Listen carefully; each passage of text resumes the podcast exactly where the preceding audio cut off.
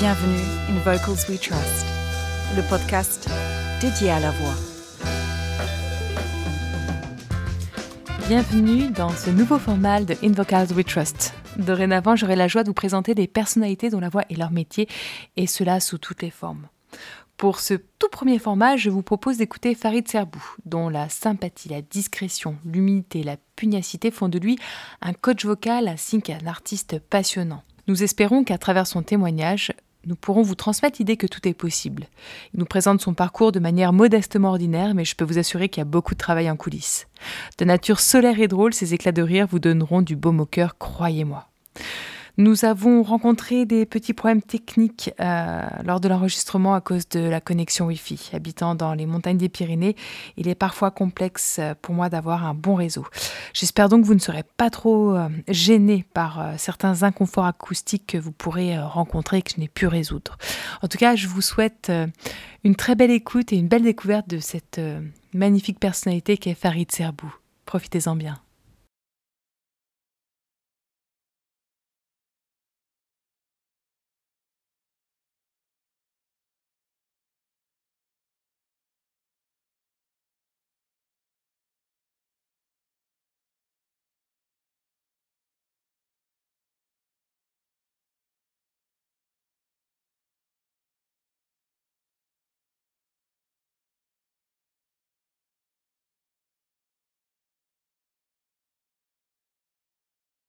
Bonjour Farid, je suis ravie de te recevoir euh, ben, dans ce podcast euh, Invocas We Trust. Alors nous nous sommes rencontrés euh, il y a quelques mois dans le cadre d'un DU sur les pathologies vocales à la fac de médecine de Toulouse. Et en fait, j'ai beaucoup, voilà, j'ai aimé ta personnalité, ton chemin atypique, et j'avais vraiment envie de te proposer ben, de, que tu transmettes ton parcours qui, qui, qui est vraiment riche pour que tu puisses euh, ben, inspirer euh, des personnes qui douteraient, qui douteraient et qui auraient besoin d'avoir, euh, comment dire, cette petite, cette petite flamme que tu portes en toi, une inspiration pour leur permettre de franchir le pas. Voilà, donc eh ben, je te laisse te présenter, mais avant de te présenter, je voudrais savoir comment vas-tu?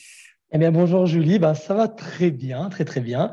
J'espère que toi aussi. Déjà, bah, je te remercie pour ton invitation. Je suis ravi d'être présent à tes côtés aujourd'hui, on va dire de façon euh, virtuelle, pour échanger un petit peu euh, voilà, nos expériences, nos parcours. Et j'espère que, bah, que mon, témoignage, on va dire, si on peut parler comme ça, va, va pouvoir apporter ben, des éléments à, d'autres personnes qui auront envie de, s'en inspirer pour, euh, pour concrétiser leurs projets, leurs ambitions. Voilà.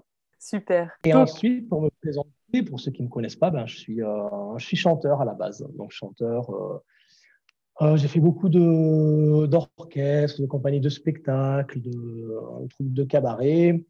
Et à côté de ça, bah, je suis prof de chant, coach vocal. Voilà, donc je donne des cours euh, particuliers au sein de différentes euh, écoles, on va dire, au sein de ma propre structure également, le Vocaloft. À côté de ça, je suis également chef de chœur d'un ensemble vocal de 35 choristes, la portée sur Garonne. la portée musicale qui est voilà, la portée musicale qui est sur portée sur Garonne à côté de Toulouse. Euh, voilà, l'école de, de, Bessières, entre autres également.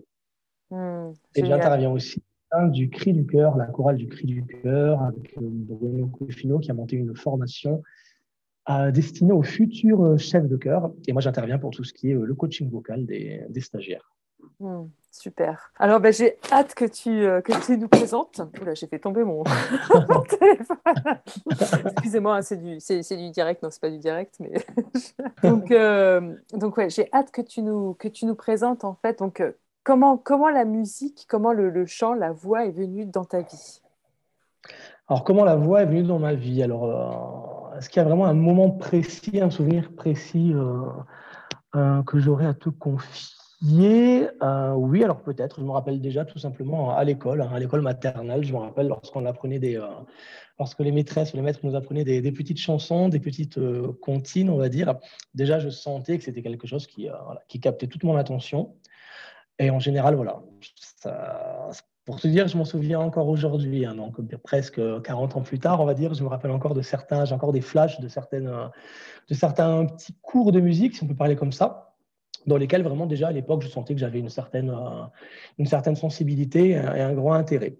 Voilà, à partir de là, je me suis un petit peu formé de façon autodidacte, on va dire. J'ai toujours aimé chanter depuis que je suis euh, tout petit, sans réelle raison. Je ne suis pas forcément issu d'une famille de musiciens, pas du tout, mais j'ai toujours été attiré par tout ce qui était euh, l'art, en particulier la musique et le chant. Toujours chanté euh, de façon très naturelle, sans vraiment me, me poser de questions quand j'étais enfant. Après l'adolescence euh, arrivant, avec tout ce qu'implique euh, l'adolescence, on va dire, on chante de façon un petit peu plus, euh, un petit peu moins spontanée ou peut-être un petit peu plus en cachette, on va dire. C'est pas forcément quelque chose que je mettais que je mettais en avant. Voilà. Après, mes amis, mes amis proches, bien sûr, savaient que, que j'aimais chanter, tout ça, mais c'est pas quelque chose que. J'avais pas l'ambition, en tout cas, de, de, devenir chanteur, par exemple. Et d'ailleurs, j'ai une question à te poser. Quand, quand ta voix a mué, comment l'as-tu vécu, toi? Quand ta voix muet Je pense bien parce que j'ai pas de j'ai pas de souvenir en fait d'une période euh, difficile d'un point de vue vocal hein, par rapport à la mue. Donc euh, je suis pas progressif sans que je me rende vraiment compte. Maintenant, avec le recul, oui, avec le recul, maintenant, je me rends compte que quand je me rappelle quand j'étais enfant que je chantais des, euh, des, chansons des Jackson 5, tout ça, sans problème. Maintenant, c'est plus trop le cas. maintenant, je vais plutôt baisser, baisser la tonalité, voilà. Mais à l'époque, en plus, étant donné que j'avais aucune, euh, si aucune connaissance, ben, même d'un point de vue musical ou même d'un point de vue théorique sur le chant, euh, je me posais pas tant de questions. Je me disais pas, ben tiens, euh, aujourd'hui j'arrive à chanter la chanson, euh, ce qui n'est plus forcément le cas, ben, on va dire six mois après ou un an après dans, pour les gens qui sont en train de muer. Donc, enfin, je m'en suis vraiment pas rendu compte de la mue. Hmm, c'est plus avec le recul maintenant, effectivement, que je me dis, ah, c'est vrai que j'arrivais à chanter ça quand même quand j'étais petit. Hein. C'est que ma voix a changé depuis. voilà, et après, euh, mon parcours dans le chant, euh, j'ai pris des cours de musique, des cours de piano quand j'étais au, lycée avec une copine de classe. C'est elle vraiment qui m'a qui m'a fait découvrir, on va dire, euh, la musique, le solfège, avec Léa Sarfati, qui est qui aujourd'hui est une chanteuse chanteuse lyrique, qui, qui fait une belle carrière. Voilà, je sur les, les réseaux sociaux. Et je me rappelle, tous les lundis soirs, elle me donnait des cours de, piano après les cours. Euh, je crois qu'on était en seconde, seconde première, je crois que ça a duré. Et c'est comme ça que je me suis, euh, que j'ai appris le solfège. Donc de façon, on va dire, euh, assez rapide, parce que c'était que deux ans de cours, une heure par semaine. Voilà, mais par contre, depuis que j'étais petit, j'avais toujours un clavier chez moi sur lequel je, on va dire, sur lequel je pianotais, sans réellement avoir conscience de, de ce que je faisais. Je m'amusais à trouver des, des, notes, des accords, des mélodies simplement à l'oreille, on va dire. Mhm. Voilà, et après ces cours de piano donc avec euh, Léa Sarfati, donc c'était sur Grenoble. Ah, bah, j'ai obtenu mon, bon baccalauréat en sciences économiques et sociales, hein, donc rien à voir avec, euh, avec la musique. J'ai traîné quelques temps à la fac, en fac de psycho. Je ne savais pas vraiment qu'est-ce que, qu'est-ce que je voulais faire après le bac. Et je me suis retrouvé en fait à être euh, en IUT de communication sur Toulouse. Donc encore une fois, rien à voir avec, avec la musique. Donc, je suis parti de Grenoble, je suis arrivé sur Toulouse euh, pour faire ces études-là. Euh, le fait d'arriver dans une ville en fait où je connaissais euh, vraiment personne, ça a été un petit peu un, déclencheur pour moi au niveau du, chant. C'est-à-dire que j'ai beaucoup plus osé ben, chanter et m'affirmer comme, chanteur. Chose que je ne faisais pas avant. Je chantais un petit peu pour le plaisir, des fois avec des, des amis qui aimaient bien chanter également. Mais c'est vraiment le fait d'arriver ouais, dans une ville où je connaissais personne. C'est un petit peu comme si ça avait fait un, comment dire, un petit reset au niveau de ma, de ma personnalité, on va dire, au niveau de mes ambitions.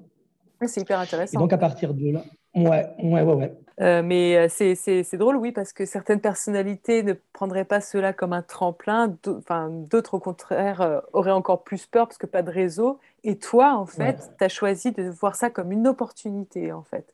Tu as saisi l'occasion de te dire, bah voilà, je connais personne et là, je vais m'affirmer. Et ça, c'est hyper intéressant. C'est ça. C'est un petit peu comme si ouais, j'avais été libéré d'un certain, euh, bah, peut-être d'un certain, on va dire, pas forcément d'un certain milieu social, hein, parce qu'il n'y avait aucune barrière ou aucune, euh, aucun a priori sur le monde de la musique ou du chant euh, dans ma famille ou dans mon cercle amical. Mais ouais, le fait d'arriver dans une ville où on connaît personne, bah, un petit peu, bah, tout est permis, on va dire. En gros, si on se rate, personne ne saura. mais c'est génial il y a peut-être un petit peu de ça aussi, je ne sais pas, il faudrait analyser la, chose en profondeur. Et euh, du coup, je me rappelle que c'est une copine de fac qui m'avait, donc je devais être en première ou en deuxième euh, année d'IUT information communication, qui m'a parlé d'une, audition qui se faisait sur Toulouse. Elle avait vu une annonce pour une, une comédie musicale qui se montait avec une artiste euh, locale qui s'appelle Josie Joyce, que j'ai revu d'ailleurs dernièrement, avec qui j'ai j'ai dîné, ça, ça, faisait un, petit moment qu'on ne s'était pas vu. Et donc, j'ai auditionné pour cette fameuse comédie musicale et sans grand espoir, parce que j'avais vraiment aucune, aucune notion de, de ce qu'on allait nous demander ou, ou, même de mon niveau. Je ne sais pas vraiment me, situer parce que, par rapport au monde professionnel, parce que je n'étais pas du tout euh, issu de là. Et en fait, à ma grande surprise, j'ai été sélectionné donc, pour être euh, chanteur ou choriste au, au sein de cette troupe de comédie musicale. Et c'est une troupe dans laquelle j'ai beaucoup appris parce que ça a été mes, premières scènes. Voilà. Et là, c'était vraiment de. Comment dire Il n'y avait pas que le côté chant, il y avait également le côté euh, présence scénique. On nous apprenait également bah, à se tenir sur scène, à se déplacer, à faire des petits pas de danse, euh, des petites chorégraphies de chanteurs, on va dire, tout ça. Donc, rien que ça, ça a été une, super école. C'est une troupe dans laquelle j'ai dû rester, euh, ouais, bien.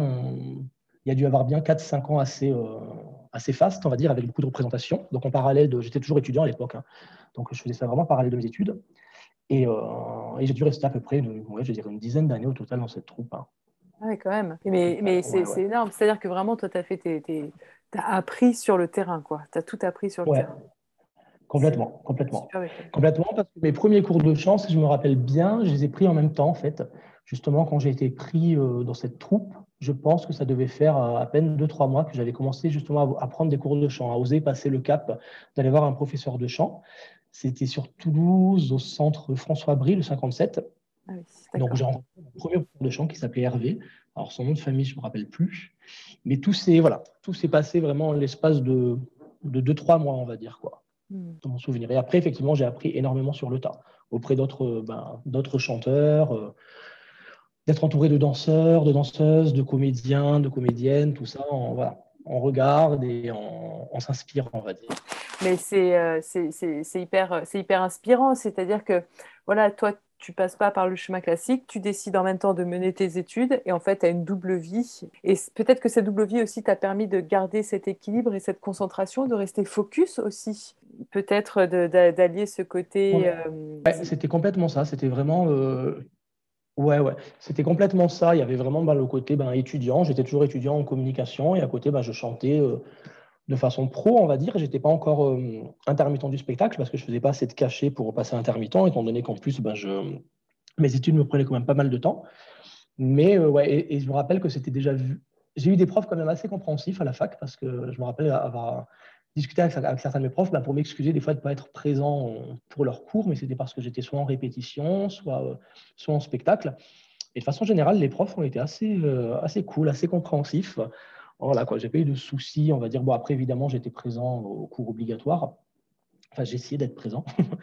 Et, euh, mais j'ai plus eu après un regard, c'était plus d'autres étudiants, en fait, qui savaient que je faisais ça à côté, qui, qui comprenaient pas vraiment le, le délire, on va dire. Quoi. Donc, voilà c'est vrai qu'il fallait quand même être assez, euh, sûr de ce qu'on avait envie, euh, envie de faire. Ce n'était pas tout le temps, voilà, on n'était pas non plus encensé par, forcément par tous les camarades. Je me rappelle le cas de, de certains, avant justement, même avant que je passe ma toute, première, ma toute première audition pour entrer dans cette troupe, je me rappelle d'une camarade de classe qui avait appris que j'allais auditionner et qui clairement m'avait dit Mais en fait, tu ne seras jamais pris, pourquoi tu fais ça euh, t'as pas le niveau, tu peux pas, il faut déjà être dans le milieu, il faut déjà. Alors que elle-même n'était pas du tout du milieu et elle-même en fait n'y connaissait rien. Donc euh, voilà. Donc, oui. J'ai préféré écouter mon instinct et tenter ma chance et après ben, toutes les choses se, voilà, toutes les choses se sont déroulées par la suite. Moi, ça m'a plutôt donné le, bah, l'envie non, de, de, tenter, de prouver que, bah, que bah, non, des fois simplement avec de la volonté et puis euh, en y allant au culot, hein, tout simplement, sans trop sans trop se poser de questions. Et puis après, de toute j'avais rien à perdre. Donc après, on voit bien qu'est-ce qui, euh, qu'est-ce qui se passe. Mais je pense que les opportunités, il faut savoir les saisir quand elles, se, quand elles se présentent et à des moments, pas trop se poser de questions et foncer. Et, et ensuite voir ce qui se passe, tout simplement, quoi, sans, trop, sans trop réfléchir. Et tu avais peut-être pas, voilà, ce que j'entends, mais peut-être que je me trompe, peut-être que tu n'avais pas trop d'attentes non plus, en fait. Euh, tu y allais par plaisir mais derrière, il n'y avait pas trop d'enjeux, de, pas trop d'attentes, ou, ou, pas? Ou est-ce que quand même, euh, au fond de toi, tu avais vraiment ce rêve-là Il n'y avait pas forcément d'enjeux. Euh, il y avait... Ouais, j'avais pas forcément le, comment dire, le rêve de devenir chanteur, parce que pour moi, je, en fait, je ne savais même pas euh, réellement que ça pouvait être un, métier, à part, voilà, à part concernant les, grandes vedettes de la chanson, le star system, tout ça, mais je ne savais pas qu'en dehors de, ce, en dehors de cela, qu'on pouvait quand même gagner sa vie eh en chantant. Pour moi, c'était quelque chose que je n'avais pas forcément euh, intégré. Donc, je n'avais pas forcément d'attente professionnelle ou d'attente matérielle, parce qu'à cette époque, j'étais étudiant et j'ai eu la chance d'avoir des parents qui ont, voilà, qui ont financé mes études, tout ça.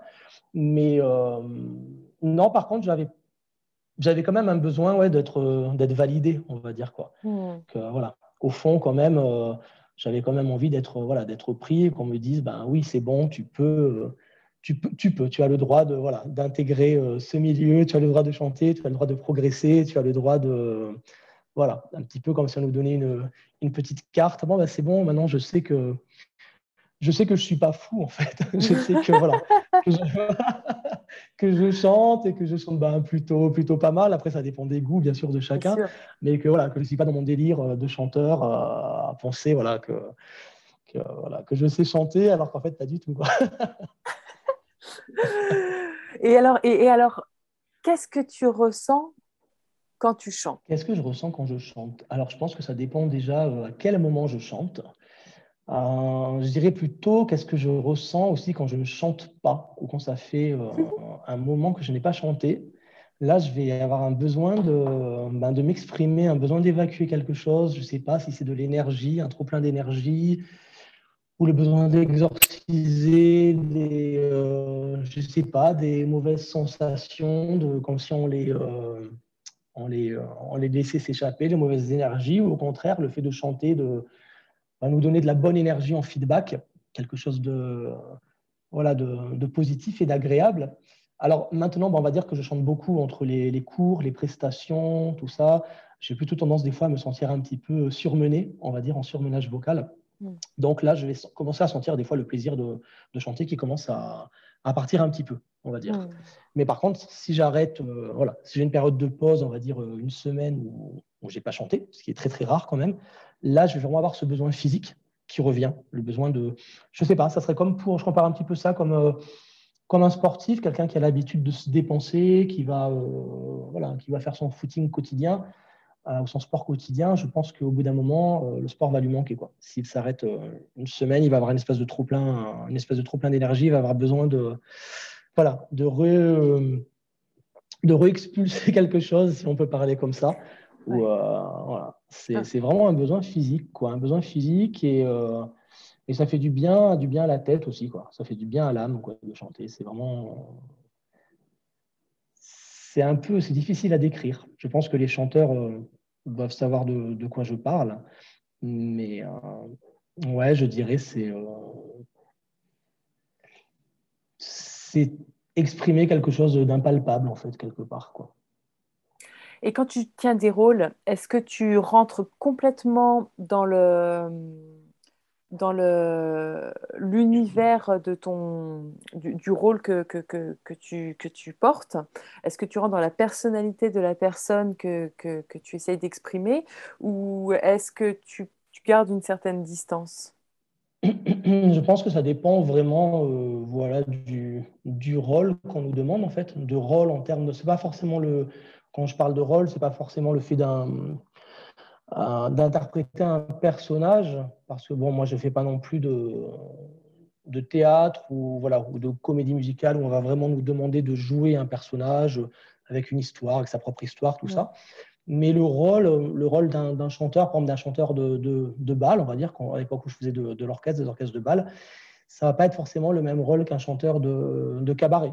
Mmh. On n'adopte pas forcément la même, euh, la même posture sur scène, la même, euh, voilà, on va pas s'exprimer forcément de la même façon, même quand on va venir à, à, parler au public.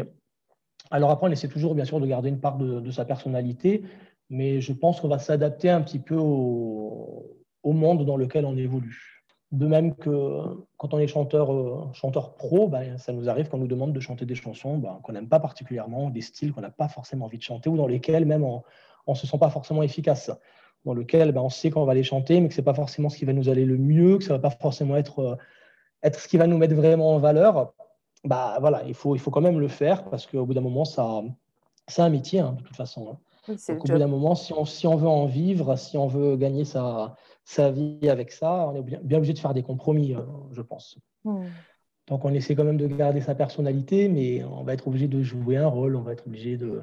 Ça m'est arrivé de faire des animations vraiment très poète-poète, on va dire. vraiment, aller très... et ben voilà, il faut se mettre dans le, il faut se mettre dans le, il faut se mettre dans le délire, dans le jeu. Et euh, si on refuse de jouer ce personnage-là, bah, ça va être, ça va être un petit peu. Je pense que ce qui est agréable après pour un chanteur, c'est au bout d'un certain nombre d'années, quand il arrive à, bah, sélectionner un petit peu euh, contrat et essayer de faire quand même des choses dans lesquelles euh, il peut s'exprimer, des choses qui lui plaisent. Et puis, ce qui, ça m'est arrivé à maintes reprises de devoir chanter des choses que je n'aime pas. Ouais. Mhm. Et ce qui, est, intéressant aussi, c'est que toi, après, dans, la suite de ton parcours aussi, tu t'orientes aussi vers la pédagogie et l'encadrement aussi. Et, euh, ça, c'est chouette aussi. Bah, en fait, voilà, au bout d'un certain nombre d'années en tant que chanteur, donc j'ai fait beaucoup d'orchestres de variété, des spectacles de comédie musicale, comme j'ai dit, du cabaret, des duos, des trios, euh, euh, des solos. Je vais en chanter dans beaucoup de cadres différents.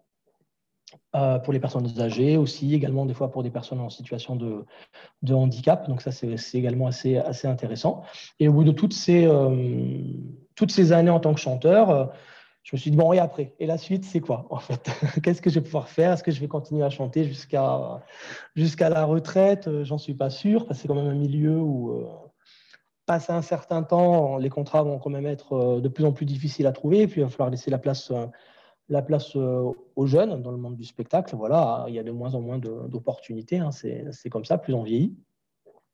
Et donc la pédagogie, c'est quelque chose qui me qui m'a toujours intéressé, que j'ai toujours eu un petit peu dans, dans ma tête pour la suite de mon parcours, mais également comme au début, comme le chant, euh, voilà, je n'osais pas trop. En fait, je me disais bon voilà, être chanteur c'est bien, mais c'est pas parce qu'on est chanteur qu'on a de l'expérience qu'on peut forcément transmettre. Euh, de façon optimale.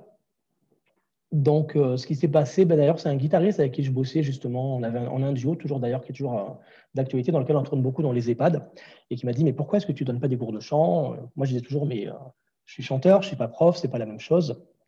Et bon, il a quand même mis cette petite graine dans, dans ma tête, en fait, qui a germé. Et ensuite, donc, j'ai décidé de me former, tout simplement, pour pouvoir prétendre, pouvoir transmettre quelque chose à d'autres personnes. Donc j'ai passé un DU à, à, Tarbes, le même DU, il me semble que tu as, que tu as passé d'ailleurs avec Henri mhm. Gonzalez et, et Christian Cross. Donc c'est la première formation que, que j'ai fait. Donc c'était sur un an, donc je l'ai obtenu. Et dès l'obtention en fait de mon DU, donc au mois de juin, euh, dès le mois de septembre suivant, en fait, j'ai travaillé en tant, que, en, tant que, en tant que prof, on va dire, en tant que coach vocal. Hein. Donc j'ai eu un poste au sein d'une chorale qui m'a un petit peu tombé dessus par, euh, par hasard parce que je me destinais pas du tout à la direction de chœur. Et voilà, et j'ai aussi intégré euh, un poste dans une école sur Toulouse, à l'école Mélodia, donc en tant que prof, euh, prof de cours de chant, prof de chant en cours particulier. Et donc dès le mois de septembre, ça a commencé. Et également à l'école de Bessières, j'avais répondu à une annonce, j'ai passé des entretiens et j'ai été pris. Et voilà, donc dès ma première année euh, où j'ai été diplômé, euh, j'ai trouvé du travail en tant que, en tant que prof de chant. Bon, ce n'était pas énormément d'heures par semaine, mais ça commençait déjà à être quelque chose d'assez intéressant. Et après, j'ai continué quand même à, me former en parallèle. Je ne voulais pas m'arrêter juste euh, à ce DU. Donc, j'ai fait une formation avec euh, Estil Voice International. Donc, c'était sur, sur un an. Donc, j'ai passé le premier degré de certification. Ensuite, je n'ai pas souhaité forcément continuer avec, euh, avec cette, euh, cette pédagogie-là. J'ai voulu m'orienter vers d'autres, vers d'autres choses. J'ai fait, fait des formations en ligne avec Robert Susuma notamment, euh, Emmanuel Trinquès également. Avec Emmanuel Trinquès, d'ailleurs, je repars encore en formation au mois de janvier pour repasser un diplôme sur un an avec un professeur de chant technique vocale avec chant, voix et corps Emmanuel Trinquès. J'ai l'interview là dans pas longtemps. ah ben Elle va intégrer le podcast, c'est chouette. Super, super. Et, euh, et j'ai également passé les dernières le DU prise en charge des troubles vocaux chez les professionnels de la voix dans lequel également on s'est on, s'est rencontrés. Super. Alors, je reviens sur, euh, sur, euh, sur ce que tu disais tout à l'heure. Alors, c'était avant que tu, euh, que tu intègres vraiment le, la, transmission. juste, je voudrais avoir ton retour sur tes interventions auprès des EHPAD. Oui. et les personnes handicapées. Est-ce que tu pourrais me transmettre un petit peu plus là-dessus? Là, c'est mon côté, ma casquette de musicothérapeute qui est intéressée. ouais. Alors, je chante avec un guitariste euh, depuis déjà à peu près, je crois, ça doit faire au moins six ans. J'ai pas trop la notion du temps, mais on tourne pas mal dans, on tourne pas mal dans les EHPAD en duo. Donc, c'est un répertoire chanson française des années 30 aux, années 80, on va dire. Donc, c'est très simple, on arrive, hein, c'est guitare, une petite sono et, et c'est parti. Et pendant une heure et demie, on chante des chansons, on fait chanter également les, euh, les résidents des EHPAD. On essaie de leur apporter un petit peu de divertissement. Et euh, c'est au sein des EHPAD vraiment où moi, je me suis senti le plus, euh, comment dire, où vraiment j'ai l'impression de faire le, le, vrai job de chanteur, en fait. C'est-à-dire le fait de, de chanter sans artifice, avec un public relativement restreint, parce qu'ils ne sont pas forcément très nombreux, mais du coup d'avoir un retour vraiment direct euh, avec des gens hyper proches, sans avoir forcément d'éclairage, sans avoir forcément le, bon son qui va avec, sans avoir les beaux costumes de scène, le maquillage, tout ça. Là, on est vraiment. Euh, c'est brut, on va dire. Et le côté également, ben, on, a, le feedback direct, en fait. On a le feedback direct. Est-ce que, est que ça plaît aux gens? Est-ce que ça ne leur plaît pas? Est-ce que ça les touche? Qu'est-ce qu'on leur apporte? Et très souvent, quand même, je pense qu'on leur apporte euh, du bonheur et du bien-être. Très souvent, ils viennent nous voir à la fin. Merci pour ce moment. Vous avez vraiment permis de nous évader, ça nous a rappelé des souvenirs, tout ça. Donc c'est vraiment quelque chose euh, que je sens un petit peu comme... Euh, je sais qu'il y a beaucoup de... Il y a certains chanteurs qui n'ont pas forcément envie de chanter dans les EHPAD et que ça n'a pas forcément une, une, image très glamour, très attractive. C'est vrai que je pense qu'en général, on ne se dit pas, ben, je vais être chanteur pour chanter voilà, dans les maisons de retraite concrètement. Mais au final, moi, c'est un endroit où, où, je me sens plutôt bien, ou en tout cas, j'ai l'impression de faire quelque chose de bien. Voilà. J'ai l'impression de faire quelque chose d'utile. Je n'ai pas l'impression que c'est que du, que du strass et des paillettes et quelque chose de, d'éphémère, en fait, quelque chose de très, de très artificiel ou de très superficiel. Donc euh, voilà, que c'est plus, euh, plus concret, on va dire, plus, euh, plus utile, tout simplement. Ça, ça va au-delà de l'animation. Tu sens qu'il y a une vraie, une vraie attente, une vraie écoute, une, un, vrai ressenti par rapport à ce public euh, qui est dans une certaine fragilité et il y a comme une sorte ouais, de, de, bonheur et euh, complètement. Et ça ça se ressent beaucoup, beaucoup aussi avec les, euh, le public on joue dans, dans des foyers d'accueil médicalisés. Donc où c'est des publics où il y a des trisomiques il y a des psychotiques il y a toute forme de, de, pathologie après que je ne connais pas forcément. Et c'est un public comme tu dis assez assez, euh, bah, assez expressif au final, à la fois assez, euh, assez fragile, assez expressif, assez dynamique. Donc c'est euh, voilà, c'est Dieu. quand on chante, bah, on a un retour tout de suite, on a une réaction tout de suite ou pas. Des fois, c'est pas avoir de ne pas avoir de réaction. Mais c'est vrai qu'on je pense qu'on leur apporte vraiment des choses. Les, les, éducateurs nous le disent en, en, retour. Ils nous attendent tous les mois quand on y va. Ils sont, ils sont contents quand on arrive. Ils nous font la fête dès qu'on arrive. Ils nous demandent leurs chansons, ils nous demandent leurs leurs choses, ils nous font des dessins, ils nous font des voilà tout un tas de tout un tas de choses où on sent vraiment que ben il y a vraiment une dimension euh, humaine tout simplement. C'est tout à fait ça. Il n'y a pas de faux semblants. Oui, J'aime beaucoup travailler avec ce public-là en tant que musicothérapeute. Euh, et on travaille aussi beaucoup la voix, mais là, c'est plus sur des séances individuelles. Et, ce que j'apprécie beaucoup, c'est qu'il n'y a pas de faux semblants. Comme c'est brut, ce sont ça plaît, ça plaît, ça plaît pas, ça plaît pas. Ça. ils vont pas te dire, allez, c'est bien ce que ah, tu fais pour toi. Non, ils vont dire, non, ça. Euh, il n'y a pas de filtre. Il n'y a pas de filtre. Donc là, tu sais tout de suite la température. Puis aussi, tu sais que la personne, elle arrive aussi avec son bagage aussi émotionnel, avec ce qu'elle a vécu dans la semaine, dans le mois, de tout ce qu'elle a vécu, parce que c'est très difficile de vivre dans ce genre de lieu quand même. Il y a beaucoup de, euh, de, ben, de, de, violences indirectes. Euh, pas forcément, enfin, quand je parle de ça, je parle vraiment ben, le fait de vivre tous ensemble avec des pathologies différentes dans des lieux, euh, enfin, et puis d'être séparés de la famille parce que ce sont des gens qui sont vraiment avec des ressentis extrêmes, même s'ils ont des pathologies neurologiques vraiment vraiment graves, ils sont dans un ressenti et des fois ils arrivent avec leur histoire et, et, le fait de chanter de partager ça avec eux. Ça, c'est. Ouais, immense. Il y en a qui sont, qui sont à fond. Hein. on termine la chanson, je pense à cette résidente de, de ce foyer d'accueil médicalisé dans lequel on intervient, qui s'appelle Christine, je crois. On n'a même pas le temps de terminer la dernière note. C'est Et hey, tu m'en chantes une autre, s'il te plaît? Et tu m'en chantes une autre, s'il te plaît Ok, attends, laisse-moi dans le bar à verre d'eau.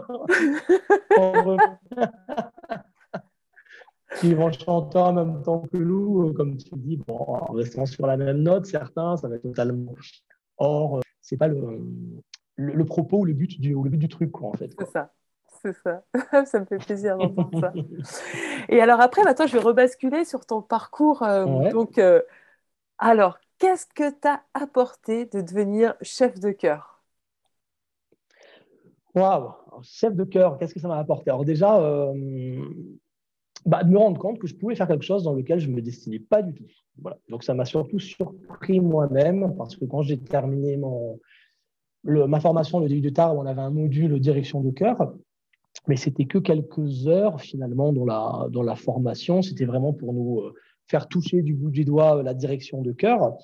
Et euh, c'est pas que ça me plaisait pas, mais c'est que encore une fois, je pensais pas du tout que j'avais le, ben, simplement le niveau pour euh, pour diriger plusieurs personnes en même temps, parce que chef de chœur, faut quand même ben, tout ce qui est l'harmonie, tout ça, être capable de distribuer différentes voix, c'est pas forcément pas forcément évident quand on n'a pas l'habitude. Et euh, bah, ça m'a apporté, voilà, encore une fois, encore une fois, le fait d'apprendre sur le tas, bah, de se retrouver ben, devant 35 euh, personnes avec les quelques notions d'harmonie qu'on a, parce que j'ai quand même, voilà, j'ai quand même fait des chœurs, tout ça quand j'étais chanteur euh, choriste dans les orchestres, donc je savais, je savais déjà chanter en harmonie, mais savoir chanter en harmonie, trouver une harmo pour soi, une seconde voix pour soi, très souvent qui nous est donné par un autre musicien du groupe qui lui va bien, bien toucher, on va dire, en harmonie et qui va être un petit peu le, référent, on va dire, de l'orchestre. Et euh, le fait de, bah, de donner d'autres voix euh, à d'autres personnes, en fait, de les écrire aussi, parce que je fais des arrangements vocaux également, des arrangements vocaux originaux, bah, c'est totalement différent. Et du coup, bah, ça m'a vraiment apporté, ça m'a permis de consolider un petit peu mes, mes connaissances à ce niveau-là, ben, de, de me replonger un petit peu dans, dans, la théorie, tout ça, pour essayer de me dépatouiller avec, euh, avec l'harmonie.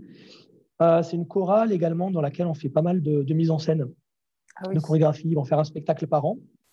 Et chaque, c'est des tableaux musicaux, donc c'est vraiment, euh, voilà, les adhérents vont créer leurs propres costumes, on va faire des mises en scène, enfin, c'est quelque chose de très, très coloré, un petit peu à l'image de ce que font la, la, troupe des enfoirés, on va dire, si on peut, si on peut trouver une espèce de, une espèce de comparaison à, à notre niveau, hein, bien sûr, avec les moyens de, les moyens de, de l'association.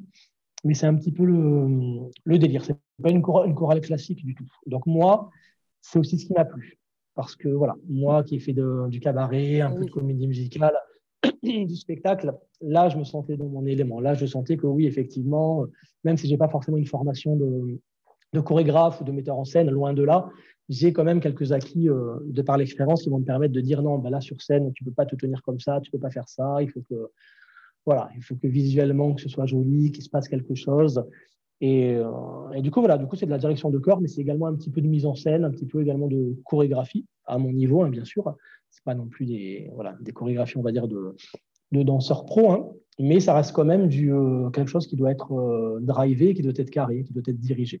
Donc voilà, ça m'a apporté un petit peu ça, le fait de diriger un groupe, le fait d'apprendre à, bah, s'imposer aussi quelque part à prendre les rênes, tout simplement, parce que là, c'est les gens des attentes par rapport à nous, on est le chef de cœur, donc euh, quand ils ont des doutes, quand ils ont des choses euh, sur lesquelles ils ne sont pas sûrs, bah, c'est vers nous qui viennent, euh, voilà, c'est nous qui devons essayer de trouver ben, comment les rassurer ou comment les amener vers, vers l'objectif, tout simplement vers l'objectif qu'on s'est donné et qu'on leur a donné. Mmh tu as, il y a un bureau, j'imagine, vous êtes dans, sous forme associative? Oui, oui, il y a un bureau, oui, oui. Toi, le vois ce soir, ce soir à la répétition. Donc en fait, tu es sous leur, euh, sous leur euh, entre guillemets, direction et toi, en fait, après, tu vas en fonction de... C'est le, le, bureau qui choisit ou est-ce que toi, tu as aussi ta part euh, d'orientation Alors, c'est le bureau, on va dire, qui a le, mot final, on va dire, mais il me laisse quand même prendre beaucoup de décisions. On a des réunions avec le bureau et on échange beaucoup entre nous. Également les adhérents, c'est une chorale qui est assez participative. Euh, on va faire un spectacle par an. Là, cette année, on en fait deux par rapport au Covid. On a essayé de rattraper un petit peu les, bah, les annulations de l'année dernière, puisqu'on n'a pas pu jouer le dernier spectacle. Donc là, on va enfin le jouer Génial. Euh, le 8 janvier, je crois. Voilà. Ah, on va faire un autre spectacle pour le mois de juin. Et à chaque spectacle, en fait, il y a un thème. Là, le thème du spectacle, c'est euh, amour et rock'n'roll. Donc, après, autour de ce thème, on va choisir des chansons. On va avoir une réunion de bureau. On va sélectionner toute une liste de chansons qui sont dans le thème. Et après, on va proposer cette liste aux adhérents. qui, eux, vont pouvoir voter, en fait, par un système de vote. Et puis après, nous, avec le bureau, on va recompter les votes. On va dire, on va faire une réunion qui est assez longue d'ailleurs à chaque fois pour comptabiliser. Et à partir de là, en fait, c'est des chansons qui ont, qui ont reçu le plus de votes qui vont être intégrées au spectacle. Donc les adhérents participent également à la création du spectacle. Moi, pendant que chef de chœur, j'ai le, on va dire, le pouvoir de dire non, telle chanson, on la fait pas parce que, parce que ça sera trop compliqué ou je la sens pas. Ou, Bien sûr. Mais voilà, en général, euh, en gros, il y a 14 chansons par spectacle et nous, le bureau, on en impose deux. D'accord. super. Ça, ça 14 chansons, qu'est-ce que j'ai dit? Non, 20 chansons. 20 chansons, parce qu'il y a 6 ensembles et 14 chansons de petits groupes. Ah oui, quand même. Et nous, on impose deux. Ouais, c'est un gros travail. Hein. Quand j'ai commencé à rentrer. Ah ouais, quand je suis rentré justement avec, chez la portée musicale, ils faisaient deux spectacles par an. Et au bout de deux ans, je leur ai dit stop, euh, stop, c'est trop. Euh. et finalement, ils voulaient me garder. Donc, on est passé à un spectacle par an. Et et on fait des choses un petit peu plus de qualité que deux spectacles par an où c'était un petit peu trop précipité à, mon avis. Quoi. Ouais, oui, c'est sûr qu'il faut du temps. Et puis, euh, une trentaine de choristes euh, n'évoluent pas de la même manière, même si euh, ils se connaissent depuis longtemps. Quoi. Ah ouais, puis là, il y a vraiment tous les niveaux. Il n'y a pas d'audition d'entrée. Donc, c'est qui veut chanter, vient, en fait. Donc, après, il faut se, bah, se, se, dépatouiller de ça, réussir à faire un résultat assez, assez sympa à la fin, Pareil, en manque de choristes hommes, il y a beaucoup de femmes, il y a très peu d'hommes. Donc, ça, c'est également pour faire sonner à la fin. Bien sûr. Le cœur, c'est pas toujours évident. Et tu, tu forcément, quand tu, tu donnes des. Enfin, j'imagine que tu donnes des conseils, en fait, à tes choristes en leur donnant un petit peu des tips de, de tenue, de comment travailler sa voix, etc., pour les faire évoluer. Euh, est-ce que vous avez des ateliers en plus? Ouais, ouais. Alors, c'est souvent pendant les. Moi, je leur donne beaucoup d'indications euh, voilà, sur la posture, tout ça. Je leur donne des infos également euh, pour prendre soin de leur voix, tout ça. J'essaie de leur dispatcher par-ci, par-là quelques petites infos, quelques petites notions. Euh, c'est pas toujours évident parce qu'on n'a pas forcément toujours le temps, notamment le lundi soir euh, où ils sont tous présents et où ça dure qu'une heure et demie. Donc, j'essaie plutôt de profiter les jeudis soirs où je suis en petit comité, j'ai trois heures une heure par petit groupe. Donc, ça, c'est des petits groupes de cinq personnes, des fois de trois personnes. Et là, j'arrive à échanger un petit peu plus avec eux. Des fois, ils viennent même nous voir d'eux-mêmes en me disant que voilà, ils ont des soucis euh, vocaux, tout simplement. Donc là, j'essaie de mm. les orienter, de, les conseiller. Voilà. En tout cas, j'essaie de les sensibiliser à tout ça, à tous les cours. On va toujours faire un échauffement vocal. On va toujours euh, voilà, chercher à, travailler de façon saine. Après, c'est pas des chanteurs. Euh, c'est pas des chanteurs professionnels. Pour certains, ils vont ils vont juste venir voilà, pour se faire plaisir et le reste de la semaine, ils vont pas forcément faire attention à leur voix.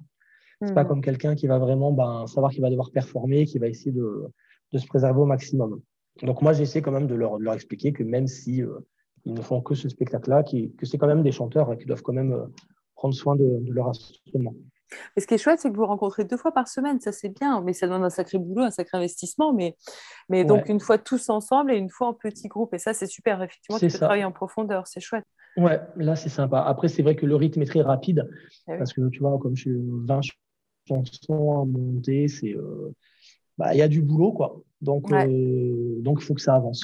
Il faut que ça avance. Et voilà. Moi, je les encourage, euh, voilà, pour certains, à prendre des cours de chant à côté, avec moi ou avec d'autres professeurs, à faire attention à, voilà, leur voix, ne pas juste se limiter à, à, ça, parce que la chorale, en plus, c'est quelque chose où on peut facilement se, se fatiguer la voix. Bien quand sûr. on n'a pas l'habitude, quand on n'a pas le fait de chanter à plusieurs, des fois on peut avoir tendance à forcer. Quand on n'a pas, quand on n'a pas vraiment très, euh, quand on n'a pas une proprioception euh, très, euh, très développée, on va dire, on peut forcer sans s'en rendre compte quand on n'est pas un chanteur confirmé. Et la chorale, c'est un petit peu le piège pour ça. Je les invite vraiment à se, voilà, à essayer de prendre des cours à côté pour pour, euh, bah, pour développer leur potentiel vocal. Et euh, est-ce que, euh, donc j'imagine que ce ne sont pas tous des lecteurs, donc tu fais la transmission, tu, tu, enregistres les bandes, comment tu fais avec eux? Alors, ils sont pas fait, on ne travaille pas du tout sur partition. Alors, comment ça se passe? En général, on va, imaginons, je vais diriger un ensemble.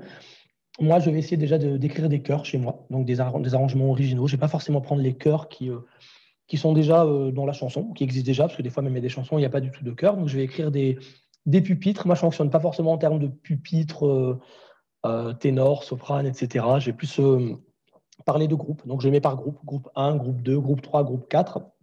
et, pour chaque groupe, et pour chaque groupe, ils vont avoir des voix. Donc, souvent, je vais les enregistrer c'est moi, c'est moi-même qui vais faire les voix témoins avec un logiciel. Euh, je m'enregistre comme ça. chez eux, on a un drive en fait sur lequel ils peuvent télécharger les voix et ils peuvent travailler, euh, écouter les voix, écouter la, euh, la voix correspondant à leur groupe.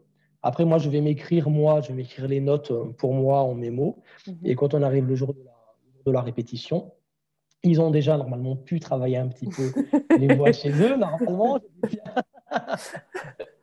et après, bah, je leur redonne. Donc, soit moi, je leur redonne au piano, j'ai mon piano et voilà, je leur rejoue les notes ou je leur les rechante. Ou sinon, j'ai ma petite tablette avec toutes les voix enregistrées. C'est allez, écoute ta voix, c'est celle-là, ok, c'est bon. Comme même quand moi, j'ai pas envie de me fatiguer vocalement. Parce que je pense que même quand on est chef de chœur et qu'on a beaucoup d'activités, il faut aussi savoir faire attention et trouver des petits outils qui vont faire qu'on va se s'épargner la voix, on va dire. Hmm. Donc, des fois, tout simplement, je écoute ta voix, l'enregistrer, j'ai ma tablette, et moi, ça m'évite même moi de devoir la rechanter à chaque fois. J'aime bien ton idée là de groupe 1, groupe 2, groupe 3 parce que je constate que souvent on peut s'enfermer en disant Ah, moi je suis ténor, alto, soprano et je veux pas changer de case. Complètement. Et, ça, c'est super de faire ça comme ça en fait. Ouais, complètement. moi j'en ai déjà qui arrivent avec des, des a priori. Voilà, comme tu dis, je suis, je suis alto, je suis ci, je suis ça.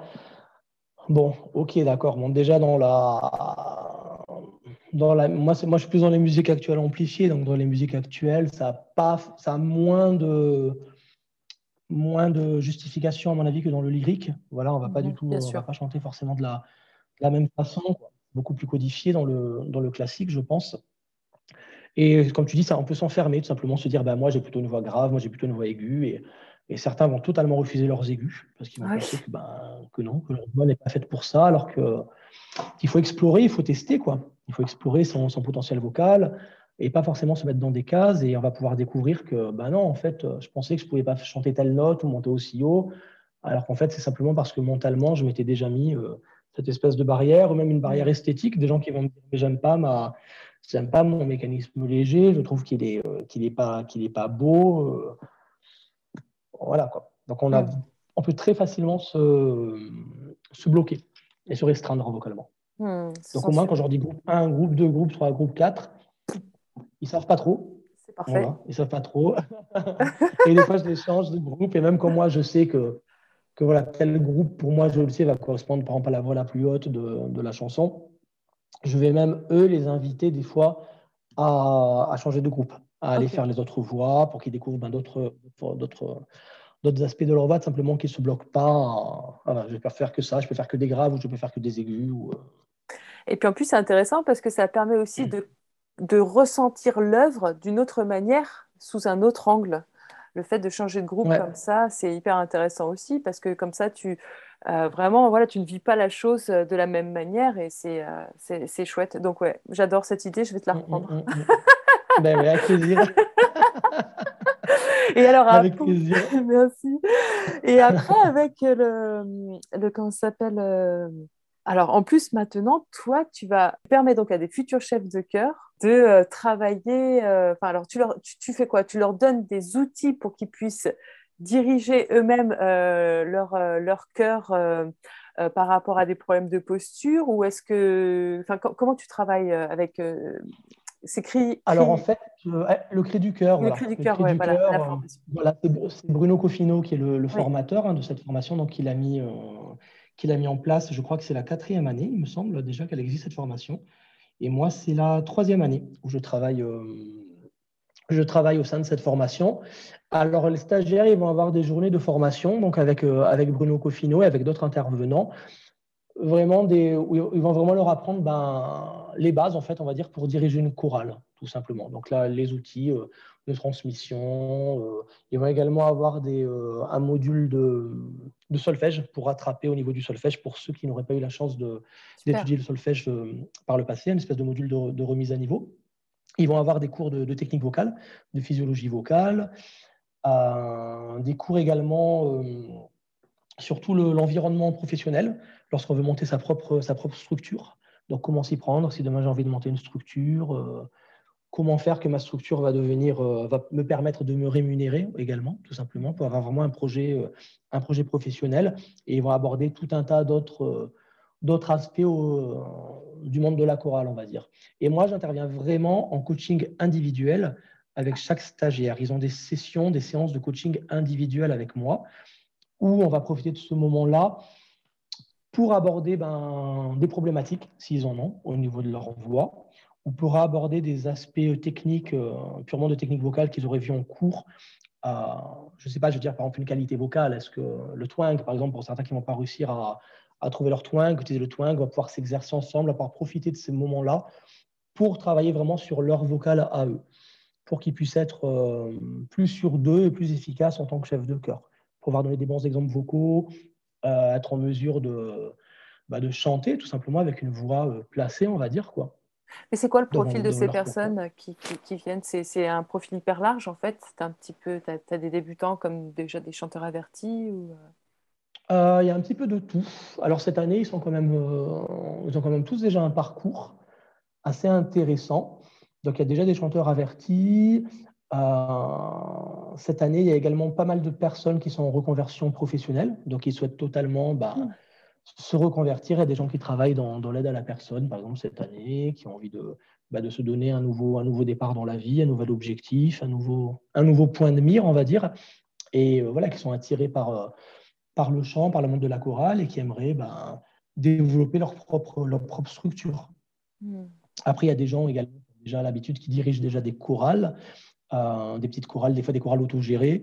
Et ils vont, ils vont vraiment attendre cette formation ben, d'avoir d'autres outils qui vont leur permettre de, de, développer encore plus leurs activités. Donc les profils, c'est assez varié. Hmm. donc c'est hyper riche, quoi. C'est une grande chance pour eux d'avoir ton intervention. Parce que ça leur permet vraiment surtout, Ouais, c'est surtout ben, ce qui met cette formation, c'est qu'ils ont vraiment ce moment-là avec, avec le coaching vocal pour eux, pour leur voix, en fait, où vraiment on va. Euh, on a aussi cette relation un petit peu de, de personne à personne. Ils vont pouvoir, voilà, pouvoir échanger des choses qui vont être un petit peu plus compliquées à développer quand on est en groupe, hmm. tout simplement parce que des fois on n'a pas le temps, on n'a pas, le, voilà, on n'a pas envie de, d'exposer certaines choses. Hmm. Et moi, je suis vraiment là ben, pour essayer de, de, trouver des pistes avec eux. Euh, comment développer leur potentiel vocal. Hmm. Après, il y en a certains qui sont déjà euh, très bien, hein, qui sont déjà placés vocalement, qui n'y a pas de souci. Là, on va plutôt faire de l'entretien. Mhm.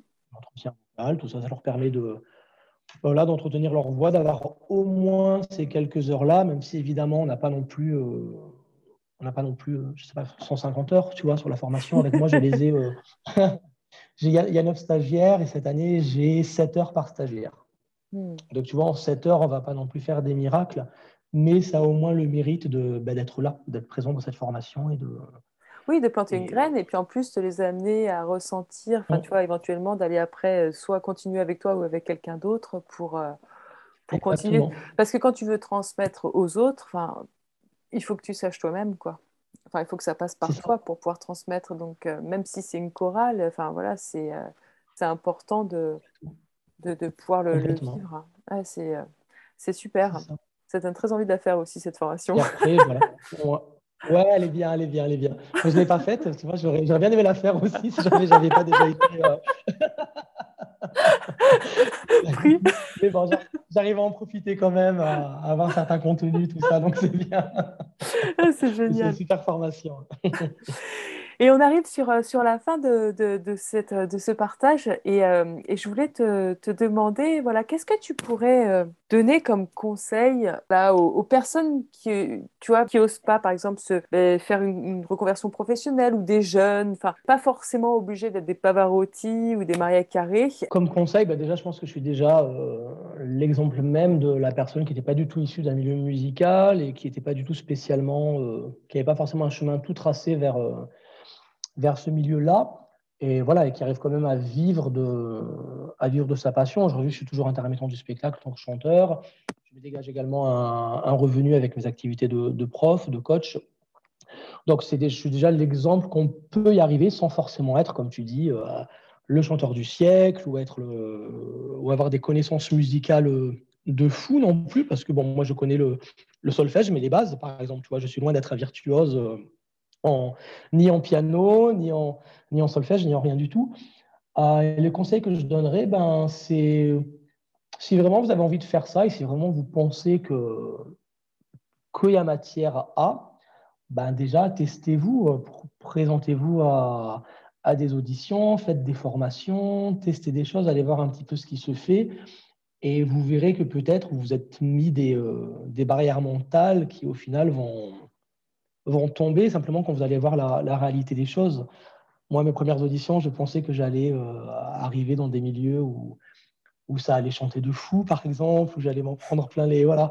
Et, euh, et, pas du tout. Il y avait des très bons chanteurs, mais il y avait aussi d'autres chanteurs moyens. Il y avait aussi la réalité du monde du spectacle. C'est aussi que des fois, ben, un chanteur qui est un petit peu moins bon vocalement va finalement avoir, avoir plus de travail qu'un virtuose, on va dire, tout simplement parce qu'il va être plus carré dans son apprentissage, qui va arriver euh, lors des répétitions, qui va connaître ses chansons, tout simplement, qui ne va pas tout miser sur le fait d'avoir. Euh, d'avoir une voix de fou, par exemple. Quoi. Mmh.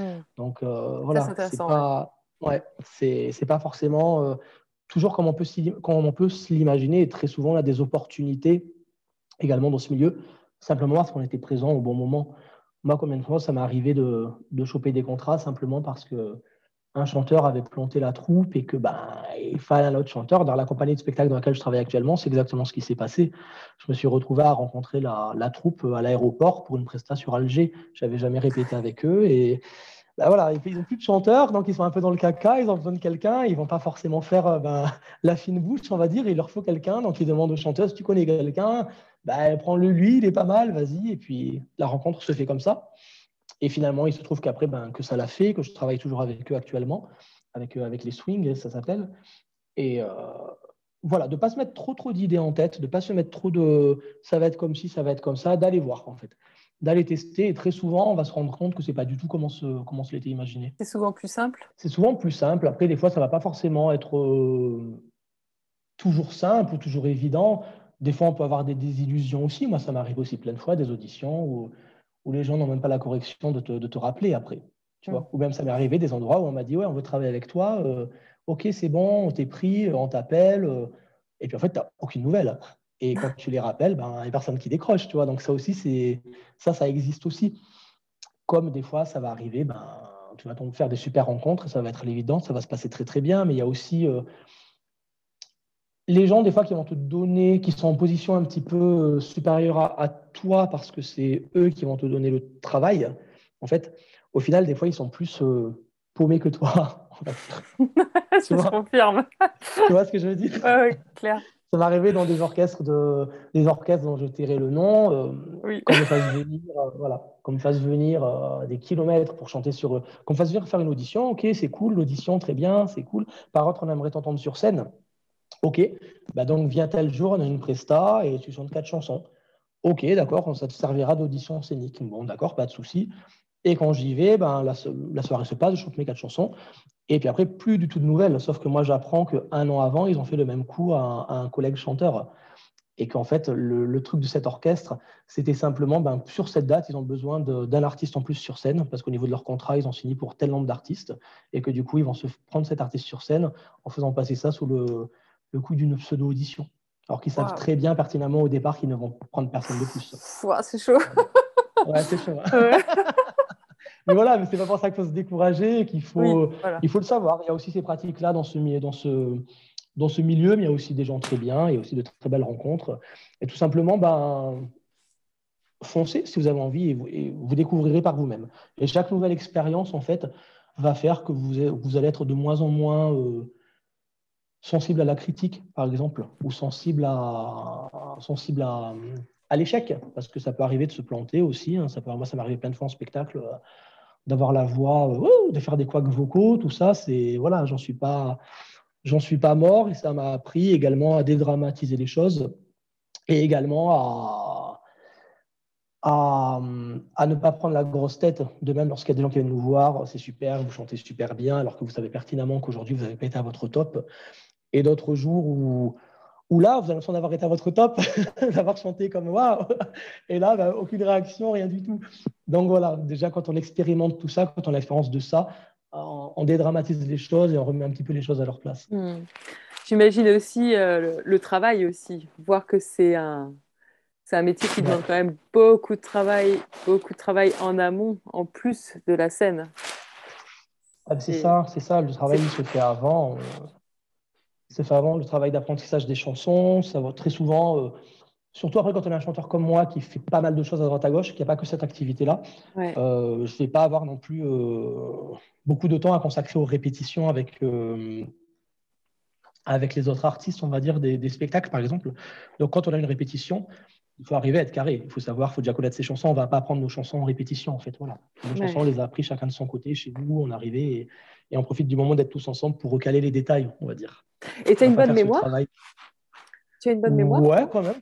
Ok. Ouais, pas mal. Je crois qu'elle s'est développée avec. Euh, j'ai une bonne mémoire des textes et des paroles. Comment tu fais comment, bah, En fait, moi, je vais essayer de profiter des moments de la journée, justement, euh, où je ne me rends pas compte que je suis en train de travailler.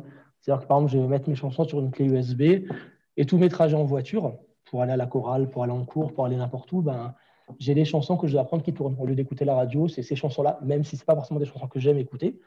Et voilà, à force de les écouter, les écouter sans vraiment y apporter trop d'intention, ben, le jour où je me mets devant vraiment les paroles, et pour les chanter, avec les paroles imprimées, ben là, je vais me rendre compte qu'en fait, je les connais déjà quasiment en entier. Quoi. Et du coup, je ne vais pas me faire un travail d'abrutissement devant l'ordinateur, à me répéter les phrases comme ça, ta, ta, ta, ta, ta, ta, euh, déjà parce que je n'ai pas le temps, donc je profite vraiment des moments, euh, ouais, les trajets en voiture, les trajets pour aller faire des. quand je joue en spectacle.